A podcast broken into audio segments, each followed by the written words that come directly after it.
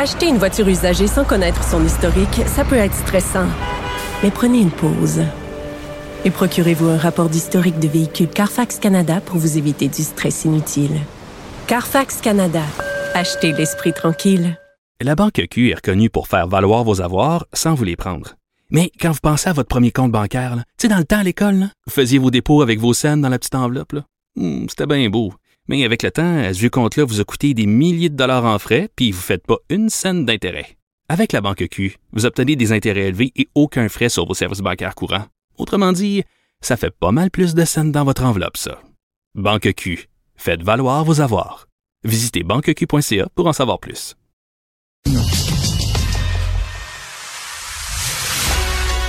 Il manie l'idée, la réflexion, la persuasion, le silence. Mario Dumont. Informé, cultivé, rigoureux. Il n'est jamais à court d'arguments. Mario Dumont. Pour savoir et comprendre. Bonjour tout le monde, bienvenue à Cube Radio, bienvenue à l'émission et bonne année 2023. Euh, retour euh, pour toute l'équipe régulière aujourd'hui à Cube Radio, je suis bien content euh, de vous retrouver. J'espère que vous avez passé un bon temps des fêtes, que vous en avez profité. C'est vraiment aujourd'hui, le lundi le 9, il y, a déjà, il y a déjà pas mal de gens qui avaient repris des activités régulières la semaine passée. Mais aujourd'hui, c'est vraiment le retour de tous, en fait presque tous. Il y a ceux qui sont coincés, comme notre collègue ici à Cube Radio, Anaïs, là, ceux qui sont coincés euh, à l'aéroport, qui sont coincés dans le sud, euh, qui sont pris dans les transports. C'est vraiment euh, un sujet là, qui a été sur toutes les lèvres durant le temps des fêtes. On va y revenir, mais notre charte des voyageurs de notre bon gouvernement fédéral qui devait nous protéger, et là, là, là, là, c'est ça qu'on a comme bouclier. Ça va pas bien. On va rejoindre l'équipe de 100% Nouvelles. Vous regardez LCN. 15h30, c'est le moment d'aller retrouver notre collègue euh, Mario Dumont. Salut Mario. Bonjour. Bonne année à toi. Bonne année à toi. Oui, merci. T'as-tu eu des belles vacances? Oui, oui, oui, reposante, euh, relax à la maison. Ok. Je me suis pas retrouvé dans les aéroports. Peut-être que c'était mieux comme ça. Oui, c'est- ça que je me suis dit. Donc, t'es resté au Québec. Alors, Voilà. c'est une bonne nouvelle. Euh, Monsieur Trudeau, qui serait sur le point d'arriver à Mexico pour le, le sommet des dirigeants nord-américains. Il y a plusieurs sujets qui retiennent l'attention pendant qu'on voit des images. Je pense qu'elles nous proviennent en direct. Euh, oui, en direct. Protectionnisme, Mario, immigration, lien avec la Chine. Quel est selon toi le sujet qui va retenir l'attention à ce sommet, qui est quand même de courte durée? Ben, politiquement, puis dans ce qui intéresse le public au Canada, aux États-Unis, c'est certain que la question des migrants puis des frontières, c'en est une sensible. Est-ce que c'en est une où on pourra régler beaucoup de choses? C'est que nous, il faut se placer, les Canadiens, dans l'esprit que pour Joe Biden, là, le- la frontière États-Unis-Mexique, là, ça, c'est un casse-tête épouvantable depuis des années. C'est des milliers et des milliers, là, quotidiennement, d'entrées potentielles. Une- alors, si tu parles à Joe, à Joe Biden du chemin Roxham, c'est comme une petite fissure pour lui à l'autre bout du pays. C'est moins que rien, là, tu sais. Alors que pour nous, évidemment, au Canada, mais en particulier au Québec, parce que les, migrants illégaux au Canada, ils arrivent au Québec. Ils arrivent à peu près tous, à quelques exceptions près, ils arrivent tous par le chemin Roxham, ils arrivent au Québec. Alors ça, ça va être un peu le défi de M. Trudeau. Dans ce grand dossier, puis même le Mexique a ce dossier-là des migrants, parce que les migrants qui arrivent à la frontière américaine, c'est pas tous des Mexicains, en fait. Je dirais aujourd'hui, en 2022, là, en 2023, pardon, c'est principalement plus des Mexicains. Ils arrivent du Venezuela, ils arrivent du Honduras, ils arrivent du Salvador, ils arrivent euh, d'autres pays, et donc traversent la frontière, traversent le Mexique, traversent la frontière sud du Mexique, traversent le Mexique au complet, veulent ensuite entrer euh, aux États-Unis. Donc ça, c'est un, un enjeu. Euh, et nous, donc le défi pour M. Trudeau, j'allais dire dans tout ça, ça va être d'attirer l'attention, de dire, ouais, ouais, dans le dossier des frontières et des migrants, nous autres aussi au Canada, l'entente sur les tiers, les Ah, tiers ouais. pays sûrs avec les États-Unis, a fait plus vraiment nos, notre affaire, elle nous cause des problèmes, etc. L'autre grand sujet, c'est certain que c'est l'économie, là, en général. Euh, les, les trois pays sont été frappés euh, par l'inflation et on commence l'année avec l'idée qu'en Amérique du Nord, il y aura probablement une récession. Les Américains, eux, ont déjà donné leur grand coup au niveau d'action économique, leur loi anti-inflation, une loi là, qui... Mhm. on, appelle ça une loi, mais ce sont des investissements. C'est une loi par laquelle le gouvernement fédéral euh, américain investit massivement dans des secteurs comme le développement des énergies propres, les batteries, etc. Alors là, il y a un intérêt du côté canadien. On se dit, ouais, hein, on pourrait en profiter parce que nous, on joue dans ça. Là, on pourrait avoir des fournisseurs. Jusqu'où va aller le protectionnisme des uns et des autres? Et c'est là qu'il y a des... C'est là, je pense qu'il va y avoir des discussions. Donc, comment on peut relancer l'économie, éviter le pire de la récession avec des actions gouvernementales coordonnées? Bon, l'avion du gouvernement euh, du Canada vient tout juste d'atterrir. La porte devrait s'ouvrir lorsqu'on va arrimer l'escalier avec la porte, Mario. C'est ce que j'allais dire. Pour l'instant, l'escalier n'est pas devant la porte. là. J'espère que M. Trudeau ne sortira pas tout de suite. tu ouvres la porte, il n'y a pas d'escalier, ça va pas bien. Euh, quel est le poids réel du, du Canada? Parce que on, s'entend que le sujet principal, ça risque d'être la frontière entre le, Mexique et les États-Unis. Mario, comme tu, comme tu disais, M. Trudeau doit attirer l'attention du président Biden pour parler du chemin Roxane, Roxham, pour, pour renégocier cette entente sur les euh, tiers pays sûrs. Ouais.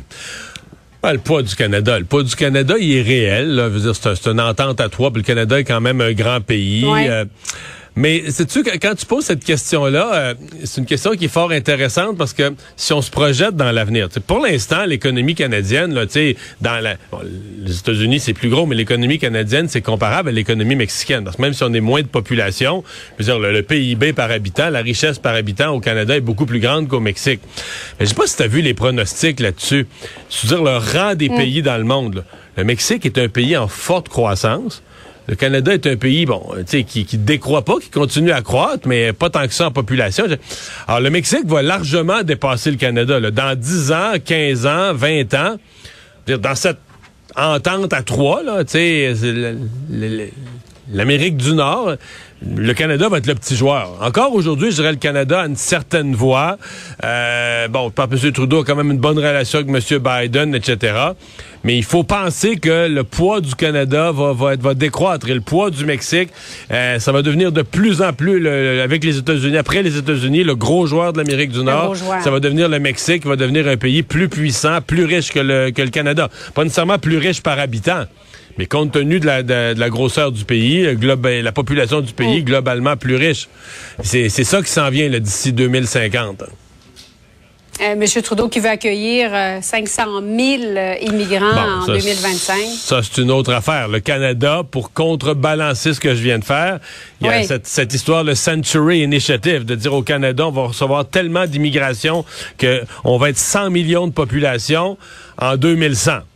Euh, est-ce que ça, euh, là, on entre dans d'autres enjeux qu'on a déjà discuté ensemble, euh, culturellement, puis est-ce que c'est faisable pour le Québec d'accueillir de l'immigration à ce rythme-là, puis de penser qu'on va continuer à parler français?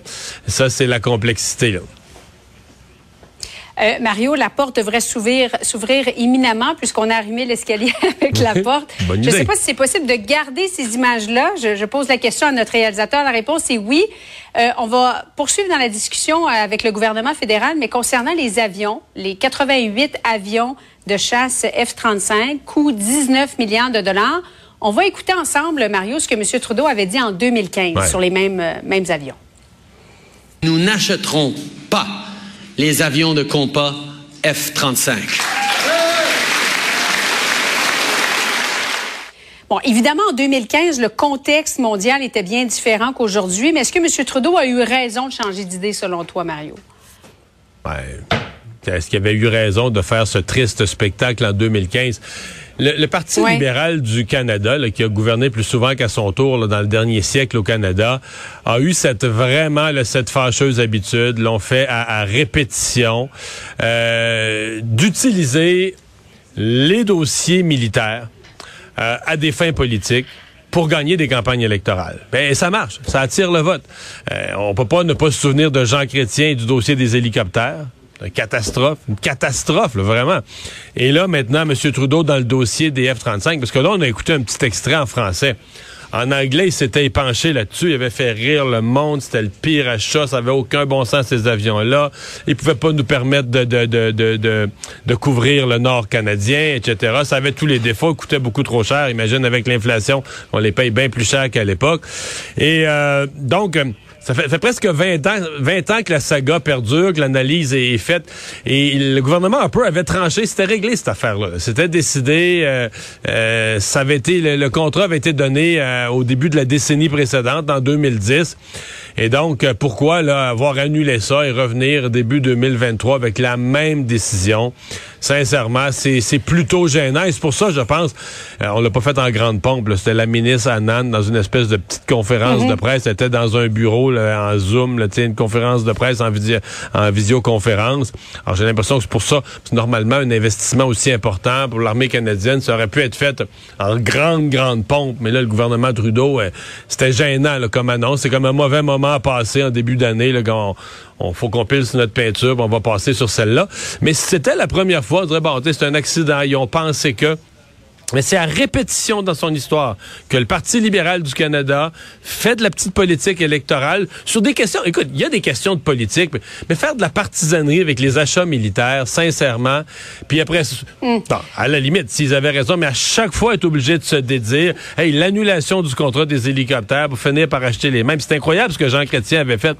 Mais sans ça, c'est difficile. Le Parti libéral est tellement fort, tellement habile, ils s'en sortent, ils sont jamais critiqués. Puis Jean Chrétien, là, dans l'ensemble de sa carrière, les hélicoptères, ça, ça a passé. il a gaspillé quelques milliards pour une campagne électorale, pour c'est pas parce que c'est pas, tu sais, des fois on dit ah, les promesses électorales sont pas respectées, mais des fois c'est du change, des petits montants ou des affaires, ça nous écarte les contribuables. Mais là, c'est des milliards à l'eau, là. C'est comme, c'est des, pas des petites gaffes, c'est des gaffes. C'est probablement pas, tu de, de niaiser avec les contrats militaires, c'est probablement les plus grosses gaffes en termes d'administration de fonds publics qu'on puisse imaginer. Revenons, Mario, sur ces attaques là, qui sont survenues hier au Brésil. Euh, palais présidentiel a été attaqué, la Cour suprême, le Congrès. Ça nous rappelle évidemment cette attaque à l'endroit du Capitole aux États-Unis en 2021. Cette frange radicale qui s'attaque aux institutions quand ils sont mécontents des résultats. Est-ce que ça t'inquiète, toi? Ben, c'est certain que ça inquiète, mais en fait, c'est parce qu'on parle d'une frange. Moi, je je peux pas euh, faire porter le chapeau par ces gens. Les, gens deviennent militants, ils deviennent partisans, ils aiment un chef, ils aiment une cause, euh, ils sont sûrs d'avoir raison, c'est normal, c'est vrai dans toutes les démocraties. C'est surtout un rappel que c'est le rôle des leaders politiques, d'avoir des leaders politiques responsables.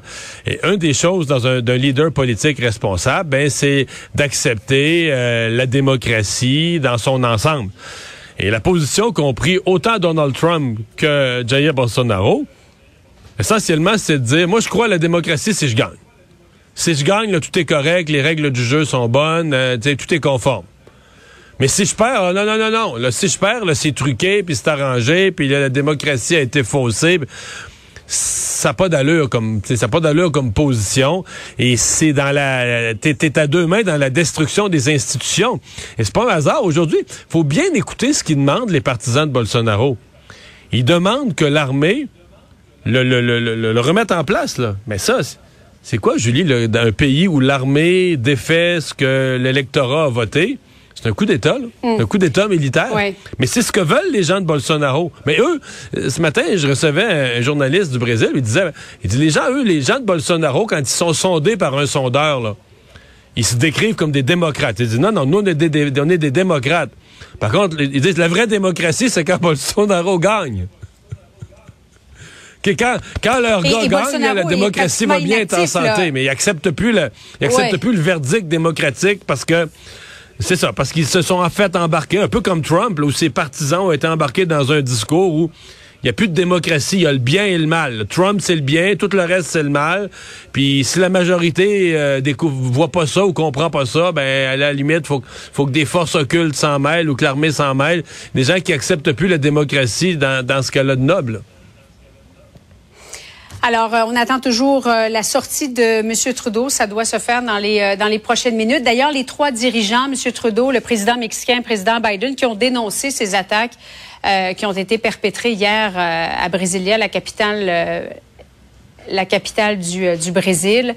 Alors, on surveille ça pour vous. Mario, merci beaucoup. Bonne, bon après-midi à toi.